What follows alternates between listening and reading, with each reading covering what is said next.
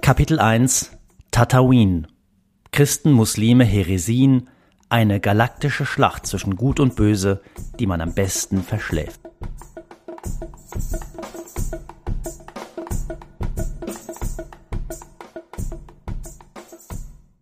Ich überquere den Damm über den großen Salzsee, den Chott el Djerid, und vor mir liegen die Tore der Wüste.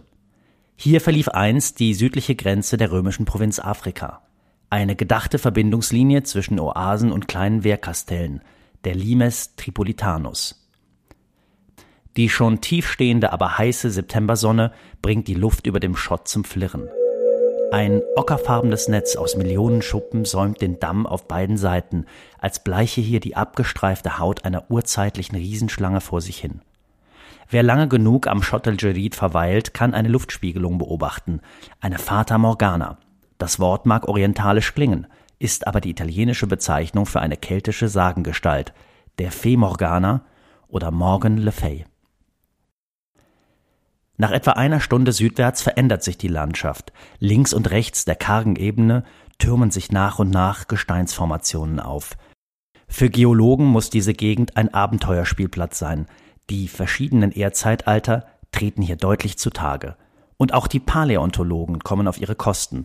2002 fanden sie hier den Unterkiefer eines Spinosaurus, des größten Fleischfressers, der je auf diesem Planeten sein Wesen trieb.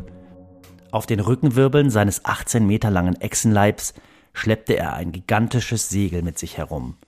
Solche Fossilien mögen es gewesen sein, die seit alters her nicht nur den Mythos der Drachen am Leben hielten, sondern auch die Überzeugung, diese Landschaft sei nicht von dieser Welt. Der Ort wirkte unwirklich, noch lange bevor man mit Teleskopen und Sonden den Planeten Mars erforschte und feststellte, dass dessen Oberfläche mit der Gegend im Süden Tunesiens eine gewisse Ähnlichkeit aufweist. Den Namen des Ortes aber kennen heute Millionen Menschen auf der Welt. Er hallt immer wieder fort von den Leinwänden und Bildschirmen.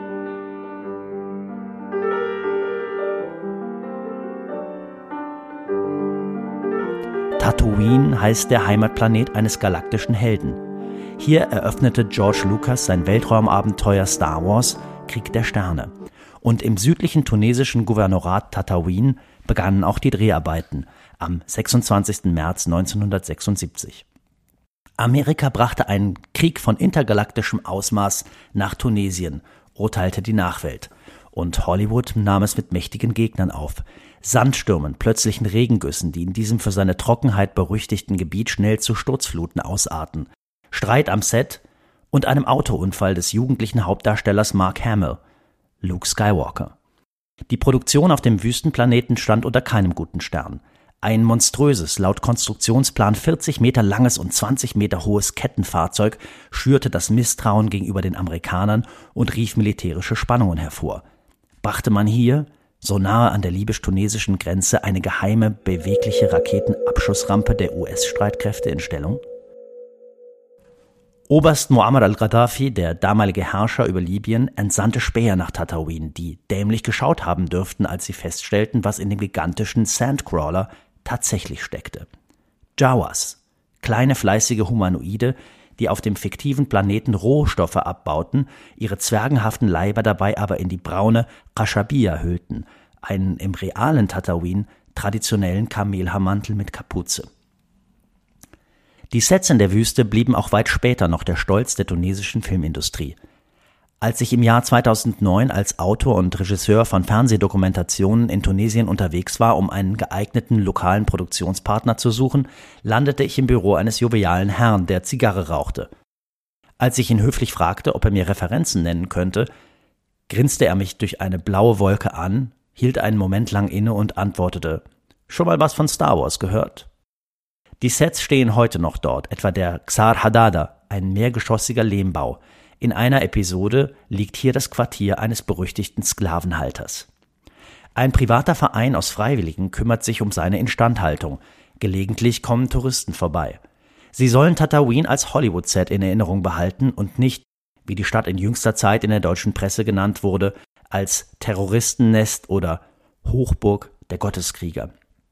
Aus der armen Stadt Tatooine hatten sich einige junge Männer dem IS, dem sogenannten Islamischen Staat, angeschlossen. Auch Anis Amri, der Attentäter vom Berliner Breitscheidplatz im Dezember 2016, wurde in dieser Stadt geboren. Aber in gewisser Weise schließt sich hier der Kreis dieser Geschichte. Die Dschihadisten des IS nämlich glaubten, die finale Schlacht um Gut und Böse habe begonnen und allein sie selbst stünden auf der richtigen Seite. Auch die Handlung im Krieg der Sterne ist eingebettet in einen ewigen Kampf zwischen den Mächten des Lichts und jenen der Finsternis. Die Rebellen um den zum charismatischen Führer erwachten Luke Skywalker nehmen es darin mit einem übermächtigen Gegner auf. Sie dringen in einem Himmelfahrtskommando vor in das Herz des Todessterns. Viele Märtyrer bleiben zurück auf dem Schlachtfeld der Galaxie. Skywalker und seine Getreuen aber führen einen Kampf, der größer ist als sie. Auf Arabisch würde man ihn wahrscheinlich als Dschihad bezeichnen. Wie passt nun der verlassene Drehort vom Krieg der Sterne in die Religionsgeschichte? Alles ist ein Kampf zwischen Gut und Böse, zwischen Licht und Dunkel, zwischen unauflösbaren Gegensätzen. Die Macht hat eine dunkle und eine helle Seite. Und am Ende erfahren wir, dass der Gute und der Böse Sohn und Vater sind. Der Erlöser ist gekommen und er muss der Versuchung durch die dunkle Seite der Macht widerstehen. Wer durch die Religionsgeschichte reist, wird immer wieder feststellen, ein guter Held muss denjenigen überwinden, aus dem er hervorgegangen ist. Man denkt, nun herrsche Frieden auf Erden, bis das Böse wieder einsickert wie das Wasser in ein leckes Schiff und der Kampf von vorne beginnt. Dieses Weltbild prägt die populäre Kultur unserer Zeit. Und es ist wohl eine der großen Ironien der Geschichte, dass es uns direkt in das frühe Christentum führt, das sich vom ersten bis zum fünften Jahrhundert im Mittelmeerraum entfaltete. Es ist das Weltbild einer großen Häresie, Gnosis, was das griechische Wort für geheimes Wissen ist. Eine Bewegung, die sich selbst so nannte, gab es allerdings nie. Nichtsdestotrotz fasst man in Ermangelung eines anderen, passenderen Begriffs darunter die Vielfalt an religiösen Ideen zusammen, die zum einen aus dem neuen Weg des Christentums hervorgingen und zum anderen in das christliche Spektrum von außen hineinmeanderten. Die Gemeinsamkeit all jeder Strömungen ist, dass sie sich mit der Offenbarung der Bibel und des Evangeliums nicht zufrieden geben wollten und hofften, dass das Wissen über die Geheimnisse des Kosmos zur Erlösung führt und dass man so die Misere des materiellen irdischen Lebens überwinden kann. Generationen von christlichen Autoren haben sich am Gnostizismus abgearbeitet. Und liest man die frühen Werke der Christen, hat man oft den Eindruck, dass der Kampf gegen die Heresien die eigene Identität deutlicher prägte als der Glaube selbst. Tatsächlich führt sogar eine Spur aus der Spätantike von den verfolgten Gnostikern hin zu Star Wars. Regisseur und Autor George Lucas hat die Schriften des Psychoanalytikers Carl Gustav Jung gelesen, der sich für die Gnosis begeisterte. In einem Interview erklärte Lucas einmal, dass auch ihn diese Schriften sehr geprägt hätten. Das Hollywood des 20. Jahrhunderts war schließlich nicht nur eine Traumfabrik, sondern auch durchdrungen von der Sehnsucht nach Erlösung. Esoterische Zirkel, Scientologen und andere neue gnostische Bewegungen stießen dort auf empfindliche Seelen und bis heute predigen Kirchenleute gegen die Häresie der Gnosis an. Etwa der Weihbischof der Erzdiözese von Los Angeles, der als solcher vor Hollywood zuständig ist.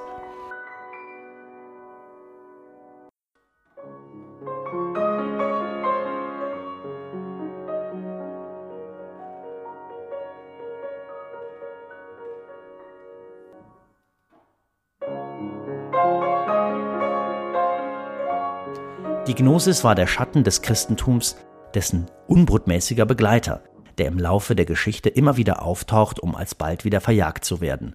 Und wenn man die Geschichte der Moderne anhand ihrer Gegenbewegungen erzählen kann, so gilt dies ganz gewiss auch für das Christentum, wie wir es heute kennen. Diese Geschichte hätte einen ganz anderen Verlauf nehmen können.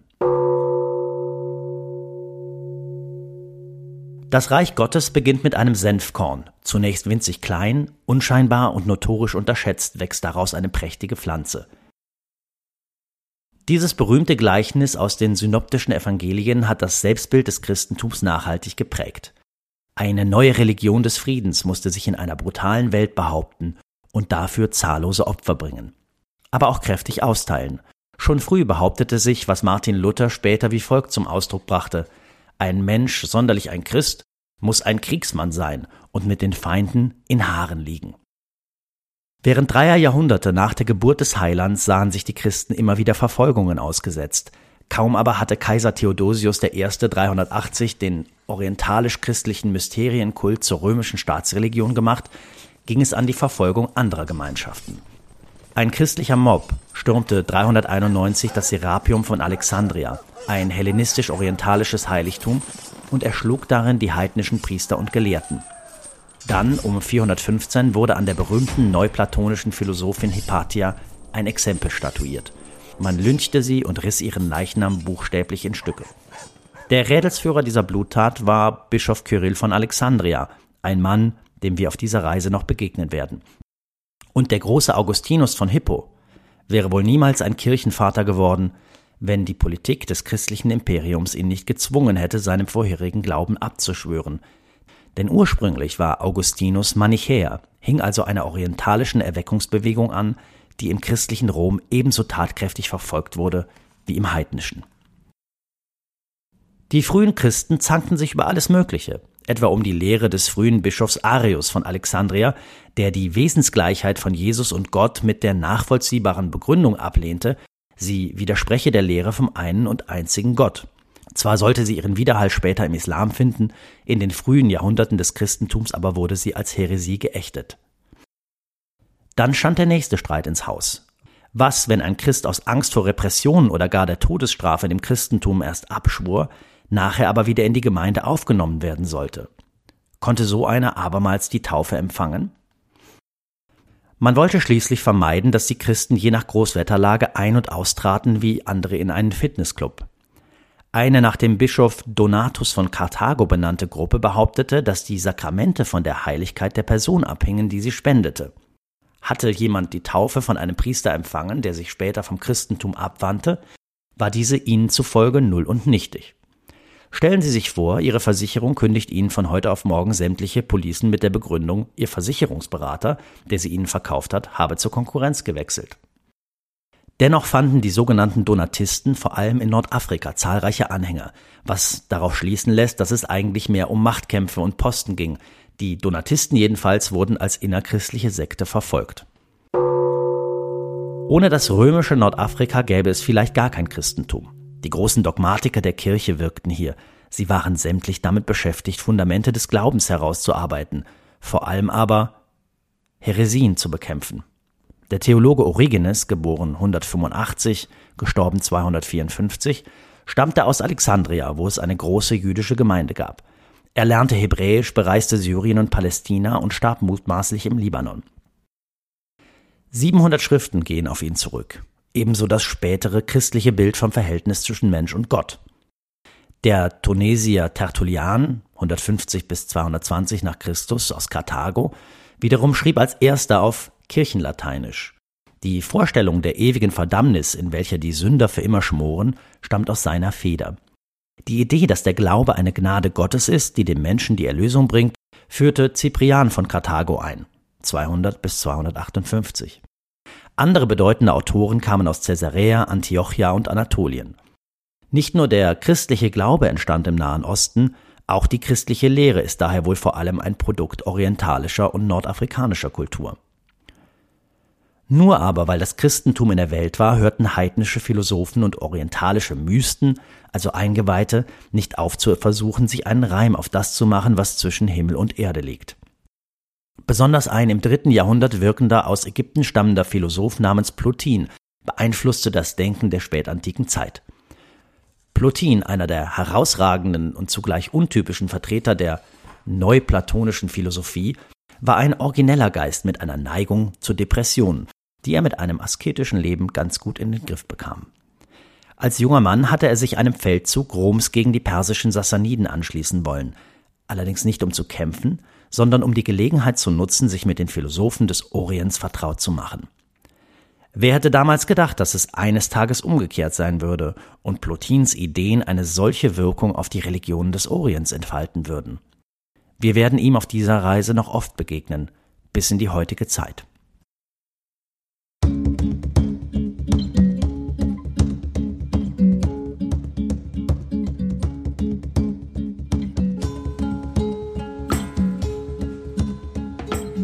Plotin lehnte das irdische materielle Dasein ab und entwarf eine umfassende Kosmologie des Geistigen, um dem Jammertal des Lebens auf Erden zu entfliehen. Für ihn gab es, aufbauend auf der Ideenlehre seines großen Idols Platon, eine höhere, rein geistige Welt und eine niedrige, die der Mensch mit seinen Sinnen wahrnehmen konnte. Das Materielle ist demnach schlecht, wenn auch nicht böse in dem Sinn, dass ihm eine schlechte Absicht innewohnt.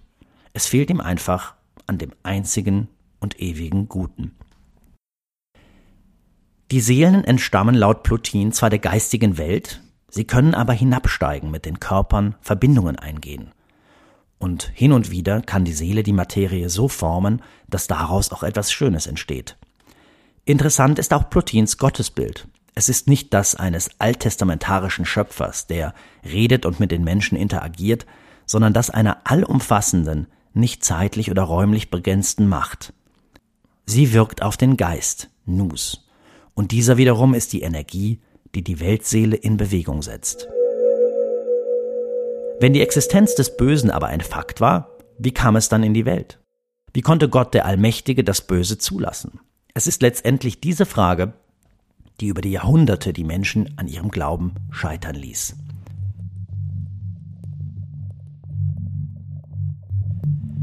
Die Gnostiker, die sich ebenso wie andere Christen vom neuplatonischen Denken inspirieren ließen, propagierten skandalöse Meinungen dazu. Gott war selbst der Urheber des Bösen. Er war nicht perfekt und hatte bei der Erschaffung der Welt geschlampt. Ein früher gnostischer Denker des 20. Jahrhunderts war Marcion oder Markion aus Pontus am Schwarzen Meer. Er hatte es als Reedereibetreiber zu beträchtlichem Wohlstand gebracht und Reisen nach Persien und Ägypten unternommen, wo er mit den Glaubenswelten des Orients in Kontakt gekommen war. Marcion oder Markion stiftete für sich und seine Gefolgsleute eine Akademie, an der er lehrte, dass es nicht einen, sondern zwei Götter geben müsse. Den einen gütigen Gott des Neuen Testaments und den anderen schlechten, rachsüchtigen Schöpfergott des Alten Testaments. Marcion oder Markion nannte ihn den Demiurgen. Eine andere Gruppe, die in den kämpferischen Schriften der Kirchenväter buchstäblich herumgeistert, waren die Anhänger des vor allem in Ägypten und Syrien wirkenden Valentinus. Er lehrte, soweit man es aus den Schriften seiner Gegner extrahieren kann, dass es zugleich einen einzigen Gott der Christen und mehrere Götter gab, die sich in ihm vereinten, in Form von Äonen oder Ewigkeiten.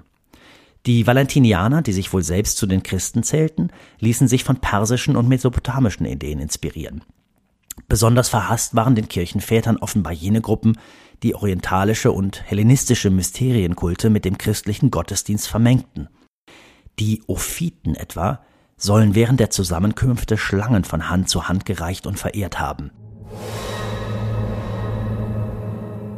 Das Reptil, Ophis, stand bei ihnen für die Weisheit, den Logos und den Christus. Ein mythisches Wesen, das sich aufgrund seiner Beschaffenheit zwischen den Sphären des Göttlichen und des Irdischen hin und her bewegen kann. Aber verkörperte die Schlange nicht auch Sünde, Tod und Teufel? Wo sich der Satan breit macht, geht es früher oder später auch um Sex. Die Valentinianer sollen eine heilige Hochzeit, Hieros Gamos, praktiziert haben. Ritueller Beischlaf während des Gottesdienstes. Und wenn sich die Kirchenväter schon darüber empörten, was sollten sie dann erst zu den sogenannten Basileiden und Barbelognostikern sagen? Die vollzogen angeblich den Spermakult und zelebrierten während ihres Hochamts den Saft, aus dem das Leben entsteht, um sich mit dem Schöpfer und dem Kosmos zu vereinigen. Sie gaben sich für die Vollkommenen aus. Niemand konnte ihnen an Größe der Erkenntnis gleichkommen, kein Paulus und kein Petrus und keiner von den anderen Aposteln. Sie wüssten mehr als alle und sie allein hätten die große, unsagbare Gnosis getrunken, schimpfte über die Gnostiker der Kirchenvater Irenäus von Lyon 135 bis 200, der eigentlich aus Smyrna, aus Izmir in Kleinasien stammte. So sehr hätten die Gnostiker der Verrücktheit die Zügel schießen lassen, dass sie behaupteten, es stehe ihnen frei, jede beliebige irreligiöse und gottlose Handlung zu begehen, denn nur das menschliche Urteil unterscheide zwischen guten und bösen Handlungen, so Irenäus. Wie bedeutend diese Heresien tatsächlich auch waren, es scheint, dass das Christentum immer schon große Konkurrenz hatte, besonders seitens derer, die sich ihm zugehörig fühlten. Man kämpfte gegen die Wiederkehr der alten Kultur und gegen die Verunreinigung des wahren Glaubens durch die Beigabe heidnischer Traditionen. Als besonders heretisch empfand man offenbar die Vorstellung, dass Wissen, nicht Glauben zur Erlösung führt. Unsere Propheten, Jesus und seine Apostel haben sich einer solchen Lehre bedient, dass sie nicht allein Wahrheit, sondern diese auch so vorgetragen haben, dass der gemeinste Mann sie erkennen kann. So verteidigte der Kirchenvater Origenes den christlichen Glauben gegen gleich zwei Feinde, die Heiden, die die Lehren des Evangeliums unterkomplex oder sogar albern fanden, und diejenigen, die hinter der biblischen noch eine zweite, eine geheime Offenbarung wähnten. Das griechische Wort für Offenbarung ist Apokalypsis. Und in diesem Sinne kam mit dem Islam im siebten und achten Jahrhundert eine apokalyptische Bewegung der Religion hinzu.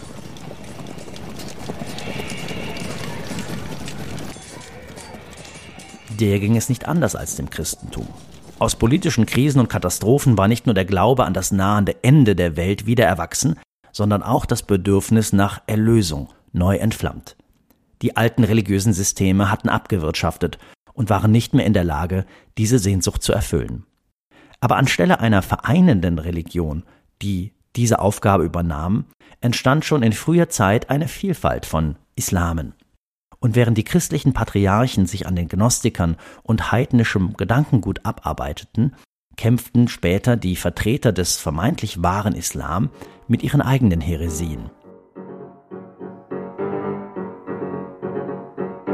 Obwohl sie den Dualismus der Heretiker, die Welt als Schauplatz eines ewigen Kampfes zwischen Licht und Dunkel, Gut und Böse, ablehnten, praktizierten sie ihn doch in gewisser Weise selbst.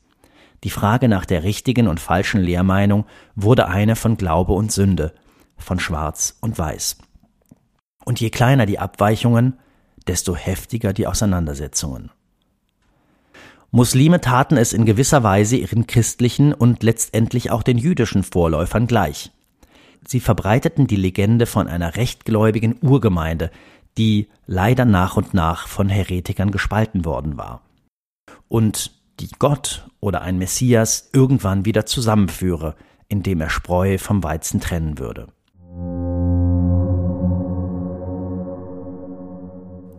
Heilsgeschichtlich mag das Sinn ergeben, historisch nicht.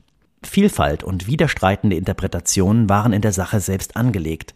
Sie waren nicht die Ausnahme, sondern die Regel. Und wenn sich die Geschichte des frühen Christentums anhand ihrer Widersprüche erzählen lässt, trifft das auch auf den Islam zu.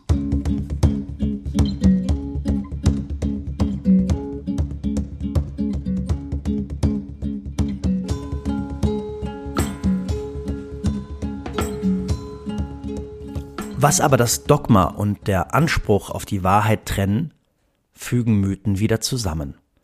Sie sind unendlich variabel und reproduzierbar. Niemand kann sie für sich allein beanspruchen. Sie brauchen weder Ort noch Zeit. In meinem Rückspiegel verschwinden die Kulissen vom Krieg der Sterne. Was bleibt, ist die Mondlandschaft und der Eindruck, ich betrete einen anderen Planeten. Von Tatooine geht es weiter nach Süden. Auf einer Serpentinenstraße passiere ich schließlich Chenini, ein verfallenes Berberdorf, das mit seinen Höhlenwohnungen und Getreidespeichern aussieht wie ein verlassener Bienenstock.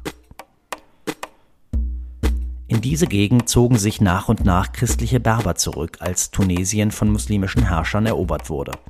Nicht weit von hier entfernt, in Toussaint, lag eines der südlichsten Bistümer der römischen Kurie – das erst im 12. Jahrhundert seinen Betrieb einstellte.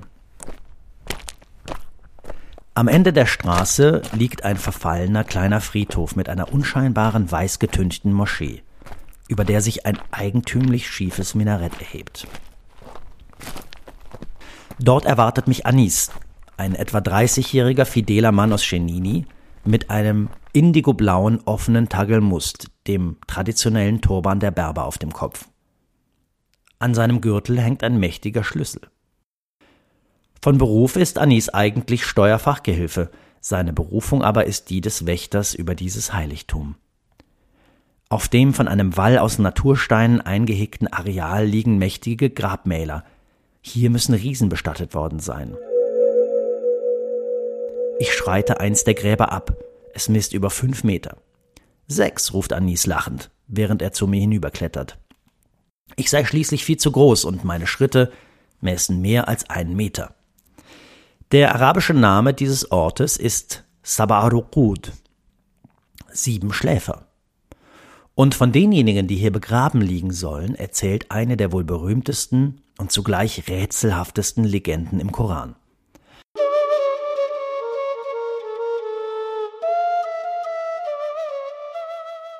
In alter Zeit flieht eine Gruppe junger Männer vor Verfolgung. Auf dem Weg schließt sich ein Hund den Gefährten an. Mit letzter Kraft retten sie sich in eine Höhle, die sich hinter ihnen auf wundersame Weise verschließt. Die Häscher sind dupiert. Aber wie können die Bewohner der Höhle nun ohne Nahrung weiterleben? Der Allmächtige hat auch dafür einen Plan. Er versetzt sie in einen langen Schlaf, der mehrere Jahrhunderte dauert. Sogar dafür, dass sie sich nicht wund liegen, hat Gott gesorgt. Und wir wenden sie nach rechts und links. Ihr Hund liegt, seine Vorderpfoten am Eingang ausgestreckt. So heißt es im Koran in der Sure 18. Als die Gefährten der Höhle wieder erwachen und sich hinaustrauen, stellen sie fest, dass die Welt um sie herum den wahren Glauben angenommen hat. Den Seinen gibt's der Herr im Schlaf. Diese 18. Sure, in der die Legende vorkommt, trägt den Namen Al-Kahf, die Höhle. Die christliche Tradition kennt sie als die Geschichte der sieben Heiligen von Ephesus.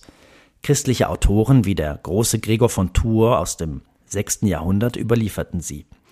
Mit der Legenda Aurea, der goldenen Legende des Mittelalters, hat sie Einzug ins Herz der abendländischen Literatur gefunden. Auch der Dichter Goethe erfreute sich an ihr. Die Legende liegt in spätantiken griechischen Texten vor, Womöglich gibt es ein älteres syrisch-aramäisches Original, das aber verschollen ist. Manche Forscher erkennen in ihr sogar jüdische Motive aus dem Buch Daniel des Alten Testaments wieder. Der christlichen Erzählung zufolge lebten die sieben Heiligen zur Zeit der Christenverfolgung durch den römischen Kaiser Decius. Als sie wieder aus dem Schlaf erwachen, ist die Höhle offen. Einer wagt sich in die Stadt, um Proviant zu besorgen. Als er bezahlen will, schauen die Händler verwundert zu ihrem merkwürdigen Kunden auf. Die Münzen sind seit Jahrhunderten nicht mehr im Umlauf. Und so wird das Wunder öffentlich. In Europa gedenkt man der Gefährten an einem Tag, dem bis heute eine magische Bedeutung zugemessen wird, dem 27. Juni, dem Siebenschläfertag. An diesem Datum soll sich das Schicksal des bevorstehenden Sommers entscheiden. Ob die Ernte gut ausfallen wird oder ob Sturm und Hagel sie zunichte machen werden. Ist der Siebenschläfer nass, regnet's ohne Unterlass. Beiderseits des Mittelmeeres findet man die Namen der sieben Heiligen noch bis ins 19. Jahrhundert auf Amuletten, Zauber- und Beschwörungsformeln. Sie schützen vor Brand oder schreienden Kindern. Wer nachts nicht schlafen konnte, legte ein Papier mit den Namen der sieben unter das Kopfkissen.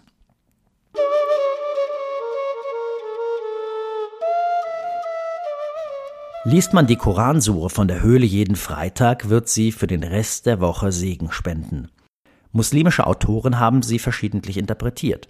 So soll sie die Gläubigen mahnen, standhaft zu bleiben, insbesondere in Zeiten, da die Welt von Zweifeln und Unglauben heimgesucht wird.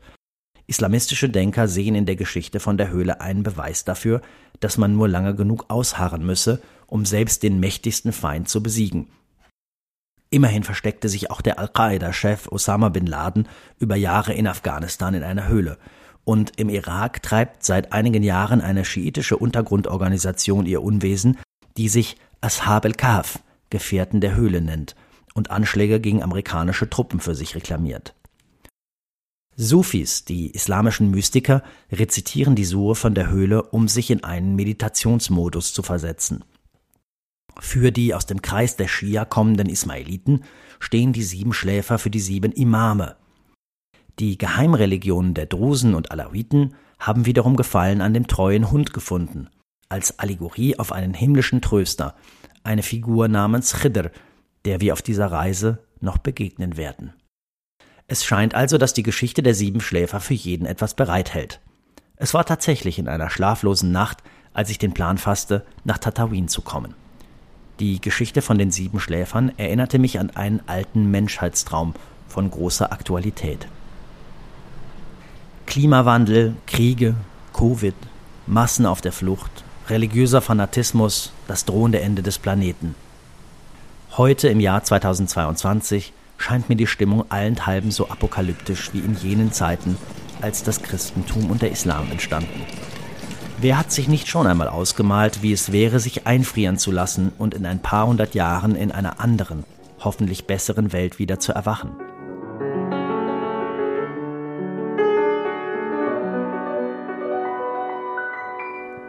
Der Glaube an das baldige Ende der Welt ist ein Evergreen. Er wird auf unserer Reise durch die Jahrhunderte immer wieder vorkommen. Eine Frage sollten wir indes auf sich beruhen lassen ob sich die Geschichte der Siebenschläfer tatsächlich hier im Süden von Tunesien zugetragen hat und damit nicht in Ephesus, wie es in den christlichen Legenden heißt. Anis, der Wächter der Moschee der Siebenschläfer, lächelt mich wissend an und weist mich auf einen Umstand hin. Die Gräber seien nicht, wie in der muslimischen Tradition üblich, in der Gebetsrichtung nach Mekka ausgerichtet. Stammt dieser heilige Ort also bereits aus vorislamischer Epoche? Warum die Gräber so gigantisch groß seien, will ich wissen. Die Gefährten sind während ihres Schlafs immer weiter gewachsen, lautet die Antwort. Und wenn der Name der Moschee schon den Namen der christlichen Legende Sieben Schläfer trägt, warum gibt es dann mehr als sieben Gräber? Ihre Anzahl kennt Allah am besten, antwortet Anis mit einem Vers aus der Sure von der Höhle und lacht. So treten wir ein in das kleine Gotteshaus über dem Friedhof, in dessen Inneren wir eine dunkle Kammer finden. Sie muss unmittelbar unter dem schiefen Minarett der sieben Schläfer liegen. Die Wände der Kammer sind notdürftig mit Zement bestrichen.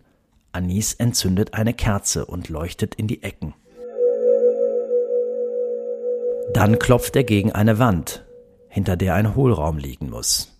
Er klopft noch einmal, dann folge ich seinem Beispiel.